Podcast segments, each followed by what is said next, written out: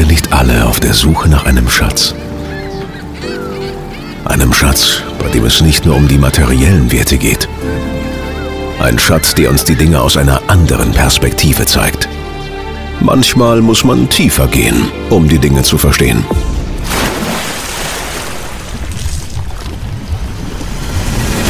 Tauche ein, tauche ab und lass es uns gemeinsam öffnen.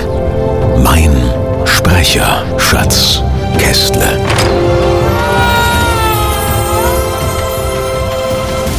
Herzlich willkommen zum Sprecher Schatzkästle, eine neue Ausgabe in dieser zweiten Staffel. Und da habe ich ja auch gesagt, da wird es immer wieder auch mal besondere Gäste geben. Und heute ist so ein Tag, da habe ich mich sehr lange drauf gefreut und freue mich sehr, dass er heute bei mir im Studio ist. Heute mal in Natura, nicht wie sonst immer über Teams oder Skype oder Zoom. Ähm, Philipp Keil ist heute bei mir. Philipp, Captain Keil, Herr Keil, Philipp, was ist dir am liebsten? Wir belassen es bei Philipp, würde ich sagen. bei Philipp.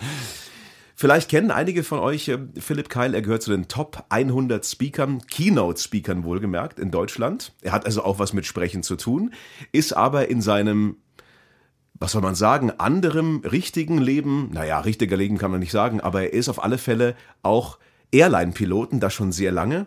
Seit über 20 Jahren, gell, fliegst du? So ist das, genau, seit über 20 Jahren. Ähm, lange Zeit, die aber, ja, rückblickend jetzt vergangen ist wie im Flug. Wie im Flug, wollte ich gerade sagen. Ich habe dich ja kontaktiert, weil ich persönlich auch eine ganz große Leidenschaft für das Thema Aviation im Allgemeinen, Fliegen habe. Mein erster Berufswunsch war Pilot. Das hat dann nicht geklappt, weil ich zu schlecht sehe. Wobei ich sehe, du hast auch eine Brille auf. Ich habe auch eine Brille, genau. Auf der Bühne trage ich Kontaktlinsen, aber das ist auch nicht mehr so. Ähm, also zwei Dioptrien sind mittlerweile für Piloten erlaubt und ja, innerhalb dieser zwei Dioptrien bewege ich mich auch. Okay. Bei mir kannst du ein bisschen was draufpacken, da äh, vervierfachen wir das mal. Okay, dann, dann wird es tatsächlich schwierig. Ja, ja. Dann, so, dann wird es mit der Landung schwierig, ja, auf alle Fälle. Ich möchte einsteigen mit einer Frage, ähm, und zwar, glaube ich, ist die dir so noch nie gestellt worden. Habt ihr Piloten eigentlich auch eine Sprecherausbildung, wenn ihr zu den Gästen sprecht? Weil ihr habt immer so eine ganz spezielle Sprechweise. Hallo, hier spricht ihr Kapitän.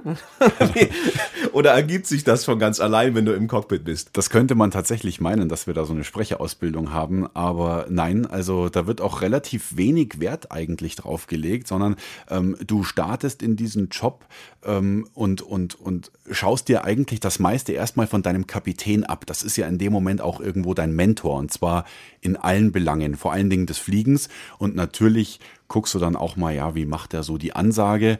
Und äh, ja, wie du sagst, man ist es einfach so von den Piloten gewohnt ähm, und man weiß das ja auch als Passagier und plötzlich sitzt du da vorne im Cockpit eines Tages, ja, und dann machst du es halt genauso wie alle anderen auch, ja. Also im Grunde genommen gehört, nachgemacht, gelernt und dann einfach so weiter, weitergeführt. So ungefähr. Und ich meine, so eine Ansage, die machst du ja in deinem Berufsleben, ich weiß nicht, ein paar tausend Mal. Das sind ja im Grunde genommen immer die gleichen Ansagen. Und so kommt dann auch so dieser Sing-Sang so rein, weil es, du machst die Ansage auf mentalem Autopiloten. Ja? Und so hört sich halt dann auch an, ja. Bei euch im Cockpit gibt's ja eine Aufteilung. Ich habe mich ein bisschen damit beschäftigt, eben weil mich das Thema interessiert. Früher war es ja, glaube ich, klassisch Captain und Co-Pilot. So heißt's ja heute, glaube ich, gar nicht mehr. Es ist ja Pilot Flying, Pilot Monitoring, soweit ich weiß. Ähm, bei uns gibt's ja auch im Bereich des Sprechens eine Regie, die draußen sitzt, die im Grunde genommen dir sagt, was du zu tun hast, überwacht, was du machst, ob das alles in Ordnung ist. Wie läuft's bei euch im Cockpit ab? Welche Rollen übernimmt da wer und wie ist so ein Arbeitsalltag im Cockpit bei euch im Flight Deck? Ja, also ich sehe schon, du hast dich wirklich sehr gut vorbereitet. Das wissen nämlich tatsächlich die wenigsten. Ähm, Im Cockpit spielt es heutzutage tatsächlich keine Rolle mehr, wer der Kapitän und wer der Co-Pilot ist. Zumindest wenn es darum geht, wie teilen wir uns unsere Arbeit auf und wie teilen wir uns auch die Verantwortung und die Entscheidungsgewalt auf, ja? Ähm, weil es muss ja schon einen klaren, eine, eine klare, ein klares Rollenverständnis geben im Cockpit, eine Rollenaufteilung. Es gibt den Pilot Flying, es gibt den Pilot Monitoring.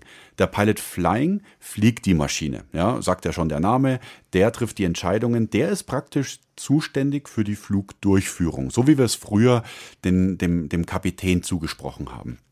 Der Pilot Monitoring führt Kommandos aus, unterstützt seinen Kollegen und jetzt mal angenommen, der Pilot Flying würde nicht mehr reagieren auf Warnungen oder so, ja, der ist im Tunnelblick oder so, dann würde der Pilot Monitoring die Kontrolle übernehmen. Das heißt, ja, wir haben nach wie vor eine Hierarchie im Cockpit, aber das Besondere an diesem Rollenverständnis ist, dass wir diese Rollen ständig tauschen. Das heißt, auf jedem Flug werden die Rollen dann getauscht. Auf dem einen Flug ist der Kapitän der Pilot Flying, auf dem nächsten der Co-Pilot, ganz unabhängig davon, wer wie viel Flugerfahrung hat.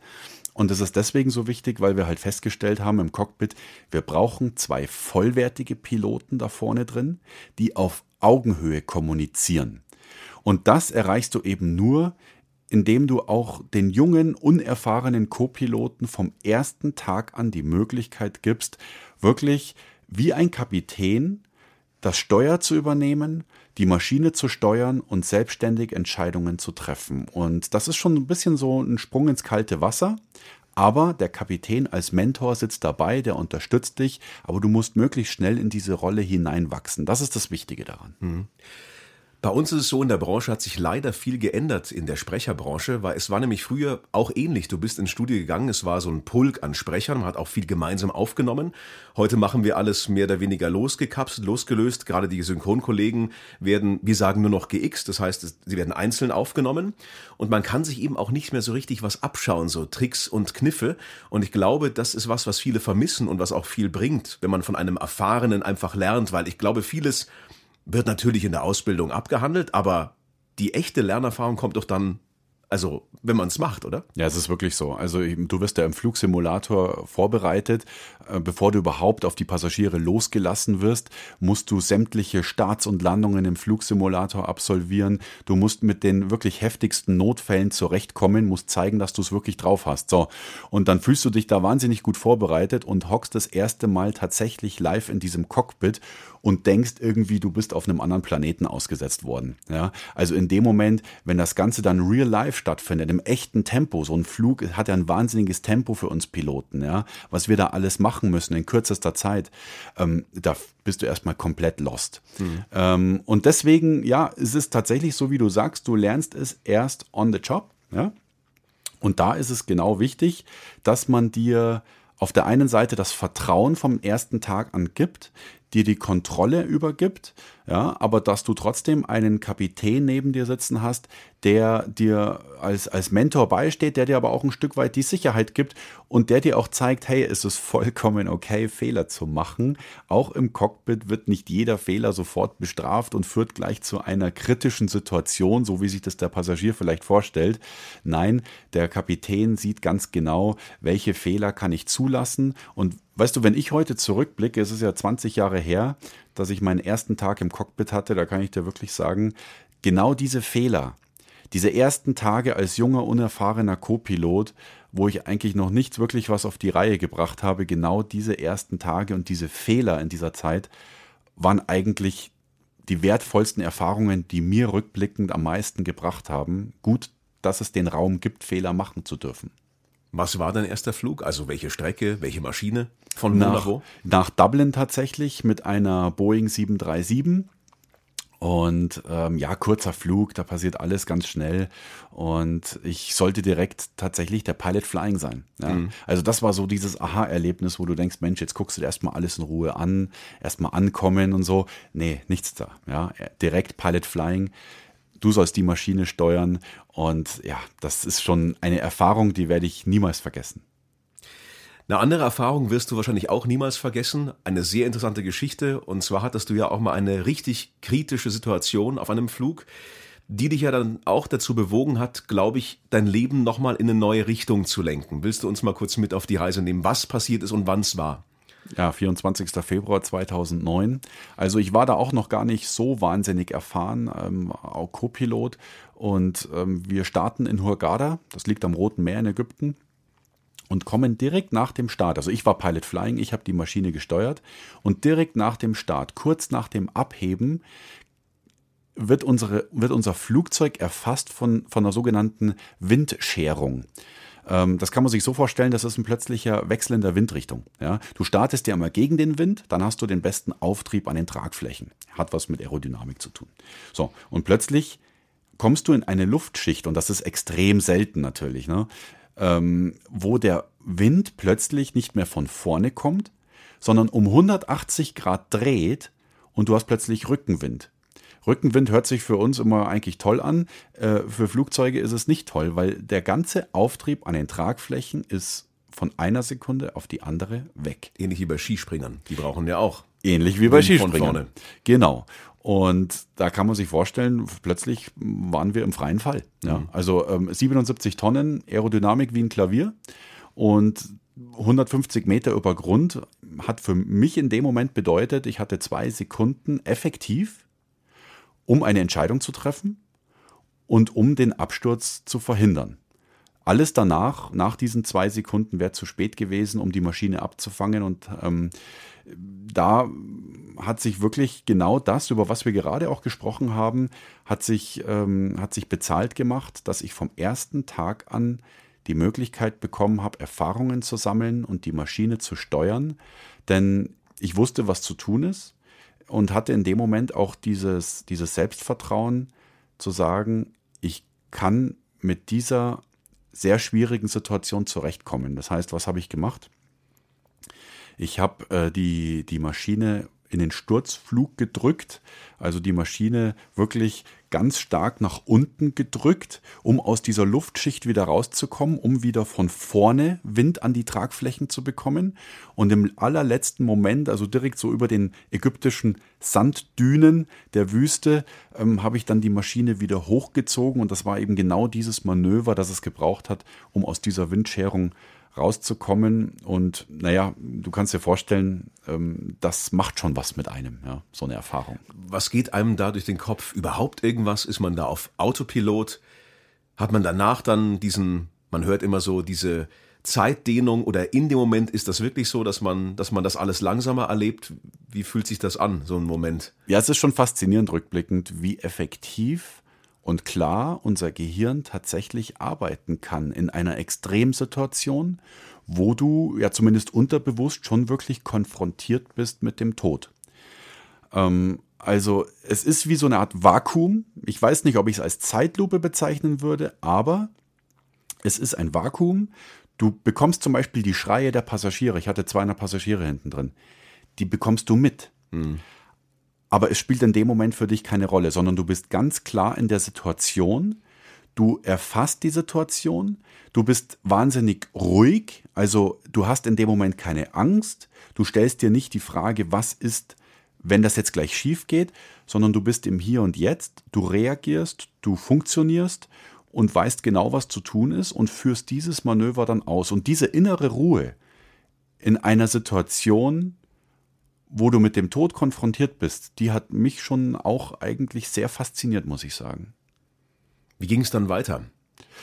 also, Tag? diese Maschine, ähm, die konnte weiterfliegen. Dieses, dieses Manöver, ähm, das war wie gesagt eintrainiert. Wir haben das im Flugsimulator über Jahre hinweg immer wieder regelmäßig trainiert, weil es tatsächlich das Schlimmste ist, was dir eigentlich an Bord eines Flugzeugs passieren kann. Bekommst du dann irgendwie einen Alarm, auch Windshear oder irgendwas? Also weißt du es von den Instrumenten oder fühlst du es irgendwie? Sowohl als auch. Du merkst sofort, du hast ja die Maschine in der Hand, du hast das Steuerhorn in der mhm. Hand und du bekommst ja wirklich ein Gefühl für ein Flugzeug über all die Jahre. Das heißt, ja, du weißt sofort, ähm, was los ist, aber es gibt auch genau diese, diese Warnung, Windshear, Windshear, ja, eine Computerstimme geht dann los. Und ähm, das Steuerhorn, das du in der Hand hast, das fängt so an zu vibrieren, ja, also damit du auch wirklich merkst, jetzt ähm, hast du im Moment keine Aerodynamik mehr. Und ähm, ja, wie ging es weiter? Ich habe dieses Manöver dann ähm, erfolgreich durchgeführt, habe gemerkt, ich habe jetzt wieder Auftrieb an den Tragflächen. Wir sind dann wieder gestiegen, weil es war ja direkt über dem Erdboden. Und sind dann erstmal auf eine sichere Flughöhe gestiegen und haben uns gemeinsam im Cockpit erstmal besprochen, so eine Lagebesprechung gemacht. Ähm, erstmal gefragt gegenseitig, ist alles okay? Sind die Systeme okay? Ist das Flugzeug zu 100% flugfähig. Dann haben wir natürlich dem Fluglotsen Bescheid gesagt. Auch der musste ja wissen, was, was, was geht da vor sich. Der ist ja auch für unsere Maschine ähm, verantwortlich, mitverantwortlich. Und dann ging natürlich sofort der Call nach hinten in, zur Kabinenbesatzung. Das war ja freier Fall. Ja? Also jeder, der in dem Moment nicht angeschnallt gewesen wäre, der wäre ziemlich sicher äh, in dem Moment entweder gestorben oder schwer verletzt, weil kann man sich vorstellen, welche G-Kräfte da wirken. Aber es war direkt nach dem Start, alle waren angeschnallt. Den Passagieren ging es gut, der Kabinenbesatzung ging es gut. Ich habe eine Ansage gemacht, habe den Passagieren auch ganz ehrlich, offen und ehrlich erzählt, auch die Dramatik der Situation. Und dann waren wir uns alle relativ schnell einig, ähm, wir wollen weiterfliegen, wir wollen zumindest heute Abend alle wieder zu Hause äh, bei unseren Familien sein, im, äh, in, im eigenen Bett liegen und von daher der restliche Flug ähm, war dann äh, ohne weitere Turbulenzen. Kamen dann Leute auf dich noch zu danach? Also nach diesem Flug Passagiere, die sich, ich sag mal, bedankt haben? Oder was ist dann passiert so, als ihr gelandet seid? Ja, gab's also da ich habe Feedbacks oder gab es da ähm, Gesprächsbedarf? Absolut, absolut. Also ich habe schon in viele dankbare Gesichter geblickt. Ja. Also ähm, die Passagiere, denen stand schon auch vier Stunden später dann in der Landung, bei der Landung in München, stand denen schon noch der Schreck wirklich ins Gesicht äh, geschrieben. Aber ähm, die waren alle froh, dass, dass das so glimpflich dann über die Bühne ging, dass es im wahrsten Sinne des Wortes eine Schrecksekunde war. Und auch die Crew ähm, hat das recht gut weggesteckt. Wir machen nach solchen schwierigen Situationen ein Operational Debriefing. Das heißt, wir setzen uns wirklich als Crew dann noch zusammen, besprechen das Ganze. Ich möchte auch wissen, wie habt ihr da hinten in der Kabine ähm, diese Situation erlebt? Das kann sich nämlich ganz anders abspielen als für uns Piloten. Und ich glaube, gerade nach so einem traumatischen Erlebnis ist es schon wichtig, sofort mit den Leuten zu sprechen und, und ihnen da auch ein Stück weit äh, vielleicht Hilfe anzubieten. Ja. Mhm. Ich möchte mal den Bogen gerade spannen zu einer Parallele bei uns oder besser gesagt einfach einer fehlenden Parallele, weil du sagst, es gibt dann dieses Debriefing nach äh, jetzt solchen Ereignissen. Es gibt bei uns aber auch zum Beispiel Projekte oder Sessions, natürlich wird da nie sowas Dramatisches passieren, aber da gehen auch Sachen schief. Also zum Beispiel Kunde ist unzufrieden, ähm, das, das Skript passt einfach hinten und vorne nicht. Es, es läuft einfach nicht rund, ja. Sowas vermisse ich eigentlich ein bisschen. Was können wir denn oder was können denn so, ich nenne es mal so unaufgeregtere Branchen von diesem ganzen Thema ähm, Aviation lernen, wie man mit Fehlern umgeht? Was sind da deine Erfahrungen, die häufigsten Fehler, in Anführungszeichen, die in Unternehmen oder auch die man als Selbstständiger macht oder eben auch vielleicht wir Sprecher, um, um die Fehlerkultur zu verbessern? Ja, also die Luftfahrt ist tatsächlich ein Vorreiter im Bereich der positiven Fehlerkultur. Mhm. Würde kaum jemand denken, weil man denkt ja, Mensch, in der Luftfahrt dürfen Fehler gar nicht passieren.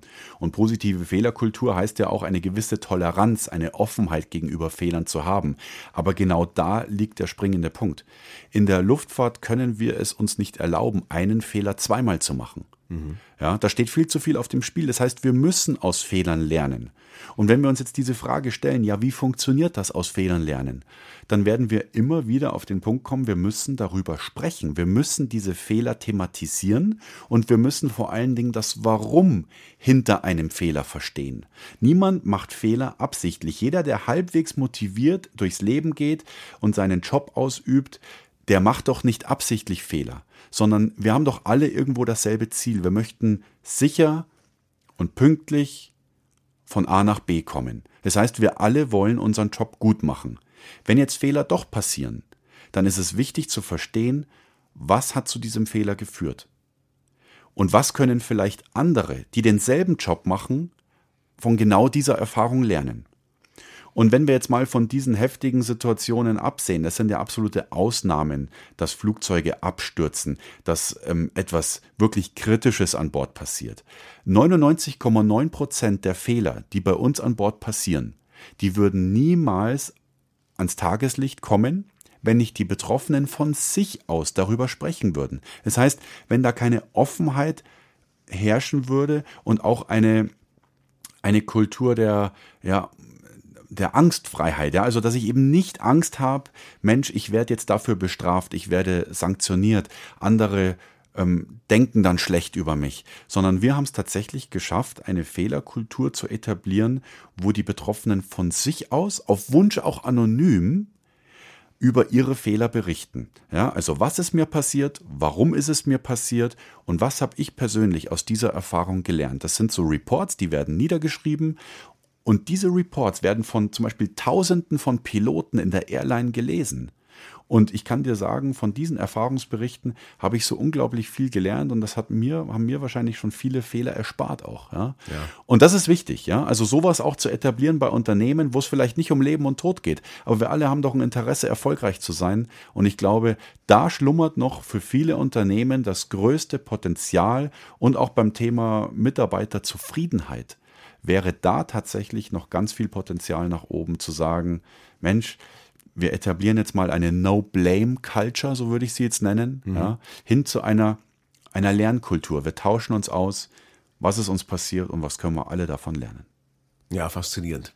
Komplett anders als bei uns zum Beispiel, wo es eigentlich mehr darum geht, sich selbst im optimalen Licht darzustellen, um mehr Aufträge auch zu generieren, aber es gibt im Grunde genommen schon Foren auch bei uns, aber dass jemand jetzt wirklich öffentlich sagt, hey, bei dieser Textstelle jetzt mal auf unsere Sprechertätigkeit übertragen, da hatte ich enorme Schwierigkeiten, weil, und ich glaube, das wäre die Verbesserung hier, weil wir haben ganz oft mit solchen Sachen zu kämpfen, dass eben Texte ganz schnell erstellt werden müssen, dass bisschen die Qualität auch leidet aufgrund Kostendrucks und es kommen so viele Serien auch, Streamingdienste, weißt du, Netflix und Co. Es wird so viel Inhalt produziert, dass teilweise die Qualität auf der Strecke bleibt. Und da gibt es ja mit Sicherheit auch einen kritischen Punkt bei euch, wie, viel, wie viele Tasks sind überhaupt handelbar. Ja. Ähm, was ist denn stressiger bei euch eigentlich, Kurzstrecke oder Langstrecke zu fliegen? Es ist eine andere Art der Belastung. Also auf der Kurzstrecke hast du natürlich schon äh, innerhalb einer gewissen Zeitspanne viel mehr Dinge, die du tun musst, also viel mehr Tasks, wie du richtig sagst. Auf der Kurzstrecke ist es eher die Belastung, auf der Langstrecke ist es eher die Belastung, dass du mit Jetlag zu kämpfen hast, äh, mit äh, unterschiedlichen Klimazonen, ähm, dass es da natürlich ein, eine Gefahr des Fatigue gibt, also der Erschöpfung, der Ermüdung, weil es so viele Stunden an Bord eines Flugzeugs sind. Das darf man nicht unterschätzen, in sehr, auf sehr kleinem Raum, die, die, die Kabinenluft ist trocken. Und ähm, da musst du ja trotzdem auch immer irgendwo eine gewisse Wachsamkeit haben, auch wenn es nur darum geht, im Reiseflug Systeme zu überwachen. Ja, musst du trotzdem eine, eine, eine Sensibilität dafür haben, okay, was könnte auch jetzt im Reiseflug passieren, welche Systeme muss ich regelmäßig überwachen und das ist dann wieder eine andere Form der, der Belastung. Schaust du dir Filme wie Sully oder wie Flight oder sowas, schaust du dir sowas an, sagst du, nein, das ist äh, privat, gucke ich keine Katastrophenfilme mehr. Also die beiden Filme, die du jetzt genannt hast, die waren tatsächlich ziemlich gut gemacht. Flight ist natürlich reine Fiktion, das ist Hollywood, war aber gut gemacht mit einem guten Schauspieler. Ich glaube, es basierte aber auf einem Versuch, ähm, der im echten Leben passierte, aber schief ging. Also vielleicht für alle mal ja. mitzunehmen, was bei Flight passiert ist, ist Denzel Washington in der Hauptrolle, ein, ein Pilot, der drogenabhängig und Alkoholiker ist und ähm, voll zugedröhnt eine Maschine fliegt, wo dann was genau passiert ist, es blockiert was, es geht was kaputt beim Höhenruder. Genau, und ähm, er kommt schnell darauf, er ist ein begnadeter Pilot mit sehr viel Flugerfahrung und in dieser eigentlich aussichtslosen Situation kommt er darauf, die einzige Chance, die er hat, um dieses Flugzeug irgendwie heil runterzubekommen, ist es, ähm, das Flugzeug upside down zu fliegen. Das heißt, ähm, er dreht die Maschine komplett auf den Kopf und landet mit der Maschine auf dem Kopf. Ähm, ist tatsächlich nicht machbar, ist so nicht durchführbar. Ich glaube, er dreht es davor nochmal. Ja. Sieht, irgendwas, ja. er landet es dann richtig rum, aber er ist ganz lange eben im, im, umgekehrten Flug sozusagen. Genau, also das ist ein Manöver, das kannst du im Kunstflug machen und Kunstflugmaschinen ähm, ähm, da sind dafür ausge, ausgelegt. Ähm, ein Airliner ähm, das damit funktioniert es nicht. Und ähm, wie gesagt, das ist Fiktion. Ähm, der Sully zum Beispiel, der ist ja basierend auf dieser Wasserlandung im Hudson River, was auch 2009 passiert ist, also ironischerweise sechs Wochen bevor ich mein Erlebnis in Ägypten hatte, hatte der Kapitän Sallenberger sein Erlebnis in New York. Und die sind direkt nach dem Start in New York mit einem Schwarm Wildgänse kollidiert und sind daraufhin, weil sie keinen Schub mehr hatten, beide Triebwerke sind ausgefallen, mussten sie im eiskalten Hudson River notlanden. Und das wurde verfilmt ähm, mit Tom Hanks in der Hauptrolle. Hervorragender Film und auch wirklich nah an der Realität. Also den Film, den kann ich wirklich uneingeschränkt empfehlen. Der basiert ja auch im Grunde genommen, wenn man da eins zu eins den, den Flight Recorder sich anhört und das, was in Sully passiert, ist es ja wirklich versucht, möglichst realistisch nachzustellen. Genau so ist es. es ist also auch diese ganz, was passiert, ist wirklich deiner Ansicht nach auch realistisch. Absolut. Das kann jederzeit wieder passieren. Ähm, absolute Ausnahmesituation, aber es kann wieder passieren. Und ich stelle diese Notwasserung im Hudson River, die stelle ich zum Beispiel auch in meinen Vorträgen regelmäßig vor, weil das, was dahinter steht, war eine sehr mutige und schwierige Entscheidung unter extremem Zeitdruck, denn der Sully musste sich innerhalb weniger Sekunden entscheiden, was tue ich jetzt? Denn es war eine Situation, auf die er so tatsächlich nie vorbereitet wurde, die er nie so im Flugsimulator trainiert hat und Manhattan, da kannst du nicht mal einfach auf einem Feldweg runtergehen, sondern da hast du entweder die Möglichkeit, du schaffst es zu einem Flughafen in der Nähe oder ja, du nimmst den Fluss. Und er musste abwägen und hat dann eine Entscheidung getroffen, für die er hinter den Kulissen nachher sogar kritisiert wurde. Und ich mhm. glaube, es ist eine spannende Geschichte, ähm, eine spannende Analogie, in der sich auch viele Führungskräfte beispielsweise wiederfinden, wenn es darum geht, verstecke ich mich hinter Zahlen, Daten, Fakten, hinter dem, was andere jetzt an meiner Stelle tun würden? Oder höre ich auch ein Stück weit auf meine Intuition und mache das, was ich jetzt für richtig halte und treffe ich mutige Entscheidungen auch mit dem Herzen. Und ähm, genau das trifft auf den Kapitän Sallenberger zu. Ich weiß nicht, ob das mit einer Rolle auch gespielt hat, aber New York ist natürlich auch gebeutelt von Flugzeugen, die in Gebäude fliegen. Und diese Vorstellung allein, oh, jetzt wird ein Flugzeug wieder da in den Straßen Manhattans runtergehen, das glaube ich, ich weiß nicht, ob das bei ihm unterbewusst eine Rolle gespielt hat. Das kann gut sein, aber was auf jeden Fall eine Rolle gespielt hat, war die Tatsache, dass wenn er versucht hätte, nach New York LaGuardia zurückzufliegen, wo die gestartet sind, und er hätte es nicht geschafft, dann hätte er keine weiteren Optionen mehr gehabt und er hätte sich in dem Moment auf sein Glück verlassen. Ja, also entweder es reicht oder es reicht nicht bis zum Flughafen. Und wenn es nicht reicht, genau wie du sagst, dann stürzt du in dicht besiedeltes Gebiet, riskierst noch hunderte Menschenleben am Boden. Das heißt, er hätte in dem Moment eigentlich die Kontrolle abgegeben als verantwortlicher Flugkapitän. Und er wusste, die Landung im Hudson River ist zwar extrem gefährlich, ja, Flugzeuge sind natürlich nicht dafür ausgelegt, in einem Fluss zu landen. Das musst du ohne Fahrwerk machen. Das heißt, dieser Aufprall im Wasser zerreißt das Flugzeug wahrscheinlich, ja. Extrem hohes Risiko, aber er hat sich dieses Manöver zugetraut und er war sich im Klaren darüber, er kann wenigstens sein fliegerisches Können, seine jahrzehntelange Erfahrung als Pilot, kann er hier einbringen und ähm, behält bis zum Schluss ein Stück weit die Kontrolle über die Situation. Und deswegen hat er sich dafür entschieden. Und das hat diese Entscheidung eigentlich wirklich so mutig gemacht. Ich glaube, war es nicht auch so, dass er sogar Experte für die Maschine war? War das ein 320er? Oder? Das war ein A320, genau ich glaube, er war auf alle Fälle sehr, sehr firm auf der Maschine. Wobei ja. sein, sein Co-Pilot oder eben, ähm, wie hieß der andere im Cockpit? Patrick Skiles. Genau, ähm, der war, glaube ich, recht neu auf der Maschine, witzigerweise. Ja, ja. Ist genau. für den auch heftig. Jeff Skiles, Jeff, der, der, ja. der Jeff Fluglotse hieß Patrick mit Vornamen. Ja. Jeff, ja, genau, stimmt. Ja, schon eine wahnsinnige Geschichte. Lass uns mal zu dir zurückkommen, wie es dann nach deinem Ereignis weiterging. Ja. Wie du dann diesen Weg gefunden hast von dem klassischen Pilotendasein auf die Bühne, eben auch als Redner, als Speaker, wo es auch für uns dann eine Verbindung gibt. Du machst es natürlich auf der Bühne und mit anderen Themen, aber wie ging das vor sich? Was ging in dir vor? Wie kam es zu dieser Entscheidung? Tja, man kann schon sagen, dass dieses Erlebnis in Ägypten ein Zündfunke für das war, was danach passiert ist in meinem Leben. Ähm, ich habe mir schon immer gedacht, auch vor diesem Erlebnis in Ägypten, Mensch, du hast in diesen Jahren im Cockpit so viel spannende Dinge erlebt, aber so viele Dinge, die dich auch wirklich als Mensch geprägt haben. Und ich habe immer gemerkt, wenn ich im Freundeskreis, im Bekanntenkreis, im Familienkreis zusammensitze, dass immer wahnsinnig viel Faszination mir entgegengebracht wird über dieses Thema Fliegen. Was erlebt da ein Pilot? Es ist ja ein Einblick, den bekommen ja die allerwenigsten. Was passiert da vorne im Cockpit eigentlich? Und was ich auch festgestellt habe, gerade mit Ägypten, ein Flugzeug zu fliegen ist eine Sache, aber das rein fliegerische, das handwerkliche, da sag ich jetzt mal äh, unter uns gesprochen, das kannst du so ziemlich jedem beibringen. Ich habe gemerkt, wann immer wir schwierige Situationen im Cockpit hatten oder auch in der Geschichte der Luftfahrt, wann immer Flugzeuge abgestürzt sind, waren es eigentlich immer die Soft Skills, die über Crash oder Punktlandung den Unterschied gemacht haben und eben nicht das Handwerkliche.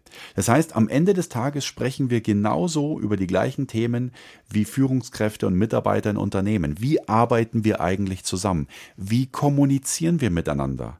Sprechen wir Fehler sofort an und tun wir etwas dagegen? Oder ähm, versuchen wir einen Fehler einfach mal, ähm, naja, totzuschweigen, sage ich jetzt mal. Und diese ganzen Aspekte, wie führe ich eigentlich ein Team? Wie gehe ich um mit plötzlichen Herausforderungen, mit unerwarteten Situationen? Das ist etwas, wo mir dann bewusst geworden ist, Mensch, da kannst du viel von deiner Welt in die Welt der Menschen da draußen übertragen. Und so kam dann die Idee, ein Buch zu schreiben, Du bist der Pilot. Und dann war der Weg auf die Bühne nicht mehr weit, weil Unternehmen bei Veranstaltungen genauso einen externen Impuls, so einen Blick über den Tellerrand gerne mm, ja, sich, sich mit ins Boot holen möchten und dann einen, einen Keynote-Speaker buchen, der genauso einen externen Impuls bringen kann.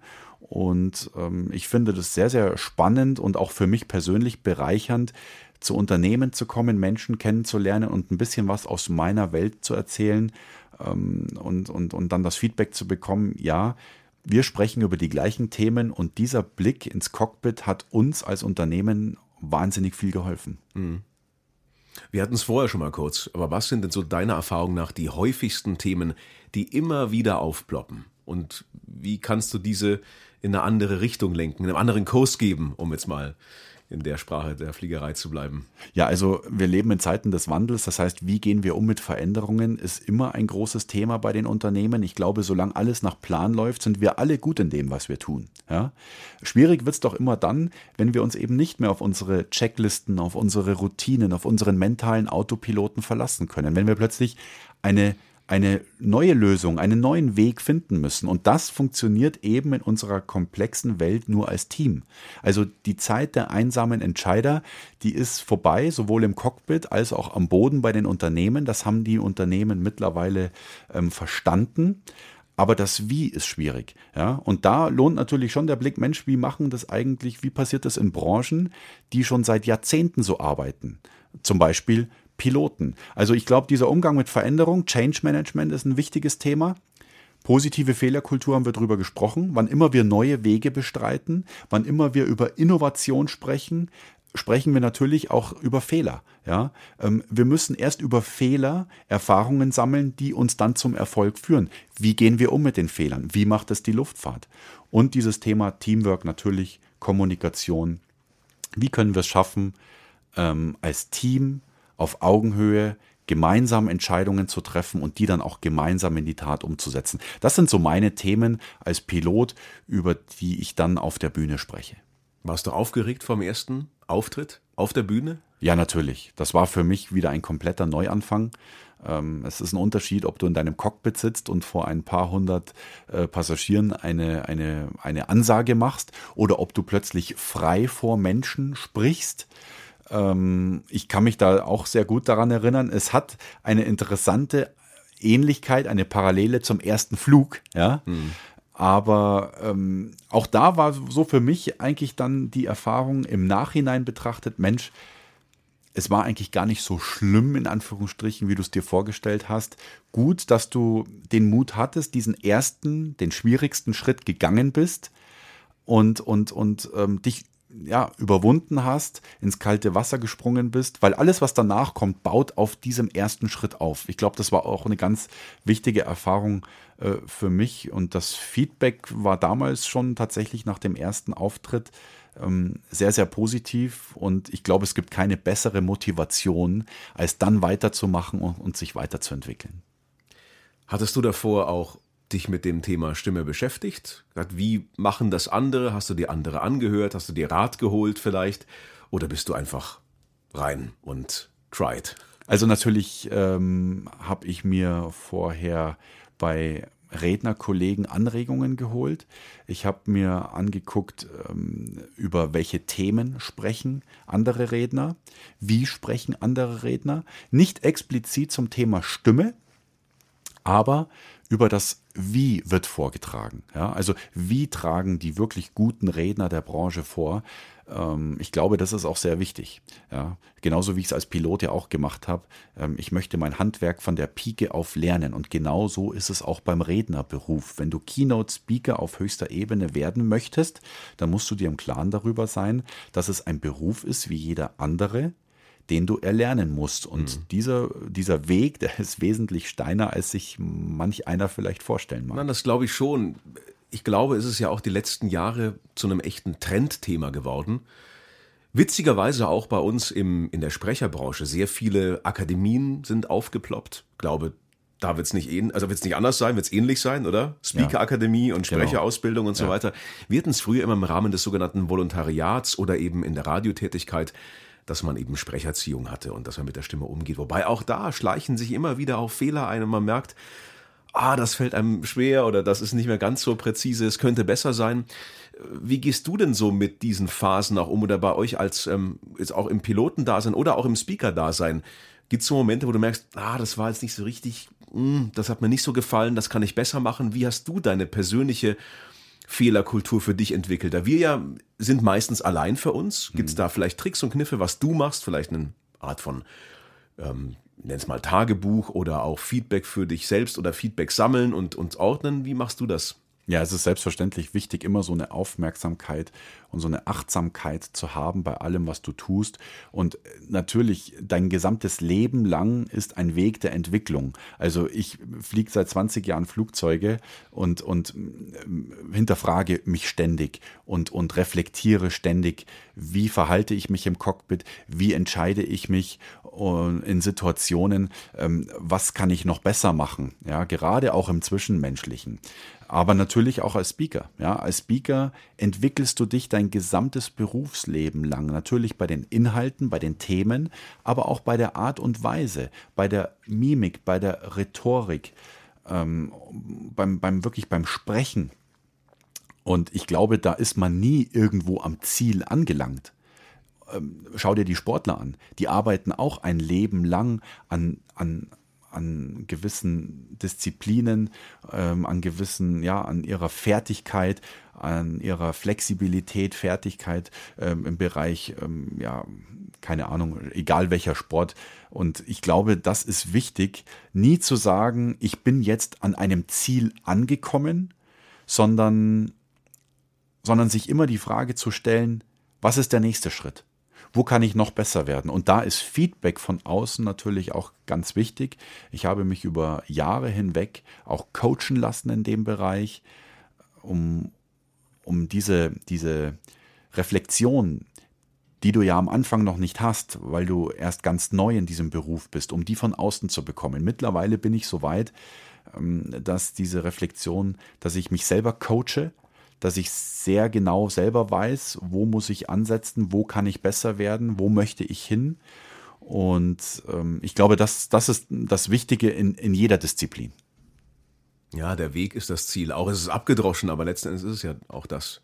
Ja. Spaß an der Tätigkeit zu haben, die man hat. Leider ist es so, ich glaube, vielleicht ist das grundmenschlich, dass man oft nicht mehr das so zu schätzen weiß, was man hat. Ja. Und ähm, ja. wenn die Routinen kommen, ja dass oftmals so ein bisschen so ein, hm, so ein Langeweilegefühl entsteht. Ja. Gibt es das beim Piloten auch? Das heißt, boah, ist schon wieder irgendwie München, München, Hamburg, oh, ich kann. Ja, natürlich. Es ist natürlich schon eine, eine Herausforderung auch, ja. Auf der einen Seite ist ja Routine etwas Positives. Du wirst immer besser in dem, was du tust. Und ähm, der, der Energieaufwand, ja, also die Energie, die du aufwenden musst, um etwas zu tun, äh, das wird weniger, einfach weil du es schon so oft getan hast. Das ist wichtig. Auf der anderen Seite darfst du dich hinter Routinen auch nicht verstecken. Du darfst nicht faul werden in dem Sinne, dass du sagst, habe ich eh schon so oft gemacht, ich ähm, reflektiere jetzt nicht mehr. Ich versuche nicht mehr besser zu werden und ähm, meine Antenne die arbeitet dann nicht mehr so. Antenne in, der, in, in, in dem Sinne, dass du Dinge sehr sensibel wahrnimmst in deinem Umfeld. Ja, ich arbeite ja auch in der, immer in einem Team. Es geht ja nicht nur um mich, es geht ja auch um mein Team, um mein Umfeld, äh, um die Leute bestmöglichst als im, im Team einzusetzen sozusagen. Ja, mhm. es ist immer eine Teamleistung, das Fliegen. Auch, auch darauf kommt es an, im Zwischenmenschlichen. Und als Speaker, ja, ähm, ich habe da immer so eine Mischung auf der Bühne aus sehr starkes Selbstvertrauen, eine große Selbstsicherheit auf der Bühne. Die musst du als Redner ausstrahlen. Du musst wissen, wer du bist, was du kannst und dass das etwas ganz Besonderes ist, was du da auf der Bühne machst. Das war für mich als Pilot schon immer wichtig. Ja, Selbstvertrauen. Dann habe ich die beste Leistung abgeliefert und gleichzeitig bin ich aber auch mein größter Kritiker. Das heißt, ich bin ganz schnell mit Nuancen unzufrieden fühle mich in dem Moment dann nicht wohl auf der Bühne. Das merkt niemand im Publikum. Aber für mich ist es wichtig, um genau da dann anzusetzen und in der vortragsfreien Zeit, wenn ich mal ein paar Tage nicht auf der Bühne stehe, mich genau dieser Nuance, diesem Detail zu widmen und zu sagen, wie kann ich da an der Stelle besser werden, dass ich mich das nächste Mal besser auf der Bühne fühle. Und du hast einen großen Vorteil. Du hast die Uniform. Ich habe die Uniform. Ja, natürlich. Die natürlich schon gut aussieht einfach. Ja, und man darf das gar nicht unterschätzen. Ähm, ich glaube, weißt du, wenn wir, wenn wir, es geht ja darum, dass die Menschen etwas mitnehmen von deinem Vortrag. Es geht um Wiedererkennungswert. Es geht darum, dass sie sich gerne auch Wochen, Monate später noch an deinen Vortrag zurückerinnern. Und was Unternehmen angeht, ähm, ist dann die Frage, buchen die dich wieder? Und da ist natürlich, also Namen merkt sich kaum jemand, aber der Pilot, der da in Uniform auf der Bühne steht, ja, an den werden wir uns wahrscheinlich noch lange erinnern, vor allen Dingen, wenn das ganz gut war, was er da erzählt hat. Ja, und darum geht es ja irgendwo auch, ein, eine, eine gewisse Authentizität und Einzigartigkeit in dem zu haben, was du tust. Und da ist eine Pilotenuniform natürlich äh, ein, ein, ein, ein, ein wichtiges Tool, würde ich mal sagen es ist im Grunde genommen wie eine Persönlichkeitsmarke, die ja. du aufbaust. Ja. Trifft auf uns genauso zu. Man muss das machen, woran man sich erinnert. Klar, irgendwann sind es auch die Referenzen, aber es ist schon auch die persönliche Note, wie ja. man so mit Themen umgeht, wie man dann auch in solchen Aufnahmen dann, dann ist und äh, ja, wie angenehm auch die Zusammenarbeit ist. Oder vielleicht auch mal, wie wie engagiert man ist, im Sinne von, dass man auch, wie du sagst, mal Sachen anspricht, die nicht so gut laufen. Sagt, ja, das gefällt mir jetzt nicht, ich würde es gern anders machen. Oder ich würde es gern bei uns zum Beispiel nochmal machen, ich kann das besser. Ja. Es gibt also Kollegen, die warten auf die Regie und sagen, ja, passt, ist gut, dann gibt's den nächsten. Ich mache das oft so, dass ich sage, ja, kriege ich besser. Komm, mhm. lass mich nochmal. Mhm. Ich komme nochmal von vorn. Das, ich kann es ja nochmal wiederholen. Der große genau. Vorteil bei uns, wenn du live auf der Bühne bist oder fliegst, dann that's it. Ja. Aber wir können ja Dinge auch gleich verbessern und hören sie nochmal ab. Was bei uns wiederum gut ist, weil ja. du hörst sofort, ah, stimmt, da war leichter, wieder eine Unwucht oder bisschen ver verschliffen, schwammig und so, nicht ganz schön, Betonung nicht richtig. Lass uns nochmal machen. Ja. Insofern verbessern wir gleich on the fly, was ganz gut ist. Ja. Und das Thema Vorbereitung ist, glaube ich, auch ganz wichtig. Ja, ist bei uns mittlerweile viel wirklich prima vista. Wir bekommen die Texte ganz knapp und pff, los geht's. Also ja. das ist eine wichtige Fähigkeit bei ja. uns zum Beispiel. Ja. Du bereitest dich ja vor. Ja, aber eine Fähigkeit, die ich als Pilot natürlich auch habe, weil im Flug passieren viel genug in, ähm, ähm, ähm, Dinge, die ich dann vorher so nicht auf dem Schirm haben konnte, genau. wo ich dann sowieso spontan auf Dinge reagieren muss. Nichtsdestotrotz oder umso wichtiger ist es, in dem, was ich vorbereiten kann, auch wirklich gut vorbereitet zu sein. Hm. Ja, also Piloten haben natürlich ihre Checklisten, ihre Procedures, ihre festen Abläufe. Auch als Redner ist es so. Mir ist es extrem wichtig, früh vor Ort zu sein, ein, ein Gefühl für den Saal, für die Bühne zu bekommen, ähm, mit den Menschen, ähm, die für die Technik zuständig sind, zu gucken, dass das Mikrofon richtig eingestellt ist, dass meine Präsentation richtig läuft. Ich möchte genau wissen, wo komme ich bei der Anmoderation auf die Bühne, wie gehe ich ab, was passiert nach dem Vortrag, was passiert vor dem Vortrag, um auch ein Gefühl für die Stimmung im Saal zu bekommen. Ja, ich glaube, hier im Detail sehr akribisch zu sein, ähm, das, das, das zahlt sich in jeder Disziplin aus.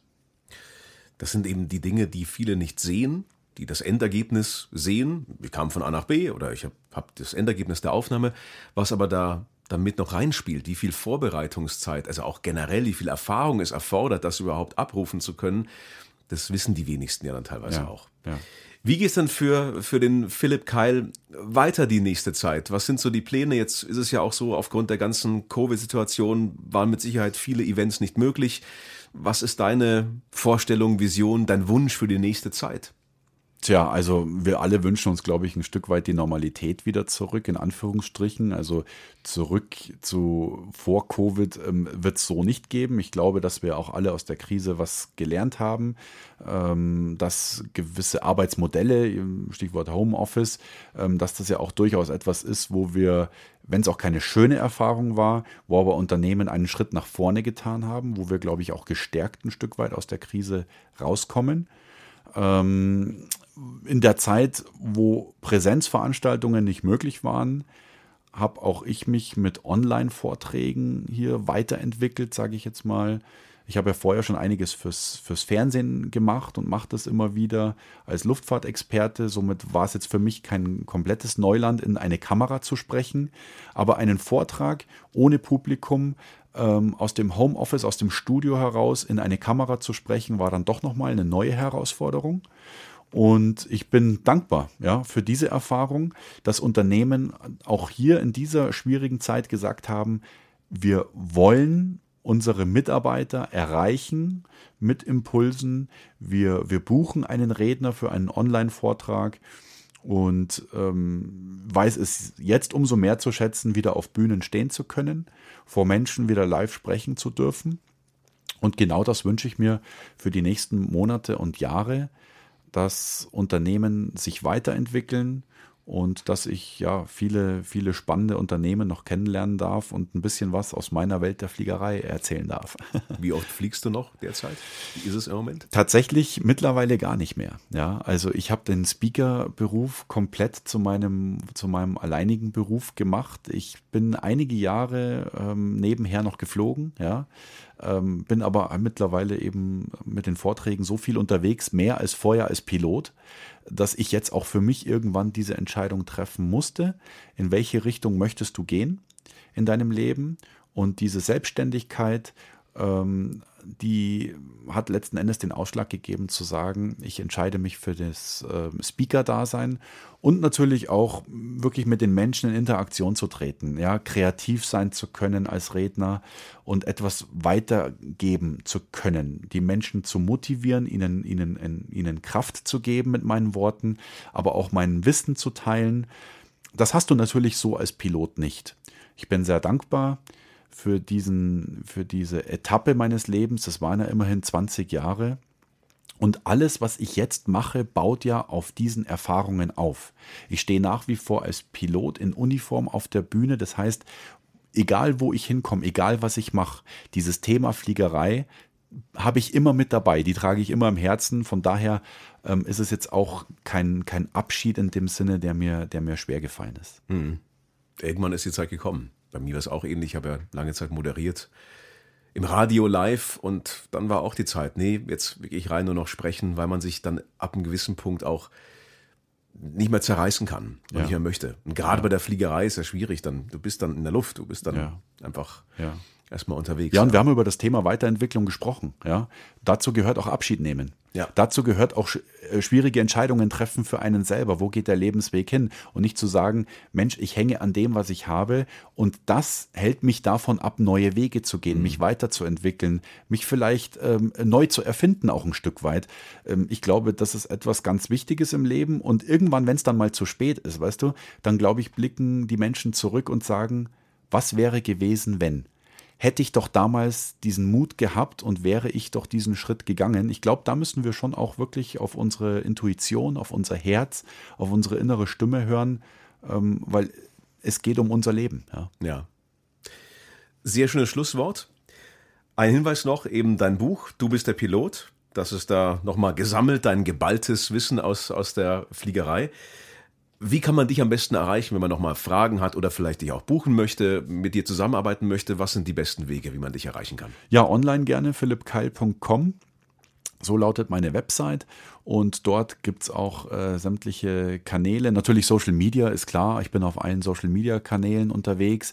Da ähm, poste ich auch regelmäßig äh, Videos von meinen Vorträgen oder, oder äh, gewisse Botschaften, Inhalte und so weiter. Und ja, auf meiner Website gibt es auch ähm, viel Infomaterial, Videos von meinen Vorträgen und natürlich Telefonnummer, E-Mail-Adresse äh, findet sich dann alles ähm, auf meiner Website. Alles klar. Philipp, vielen Dank für die Zeit. Was sagt man? Happy Landings oder Happy Speaking? Was würde man sagen? ich würde sagen, Happy Landings trifft sehr gut, ja. Viel Glück für den weiteren Weg. Äh, war Vielen sehr spannend. Dank. Vielen Dank für die Zeit und bis ganz bald. Ich danke dir.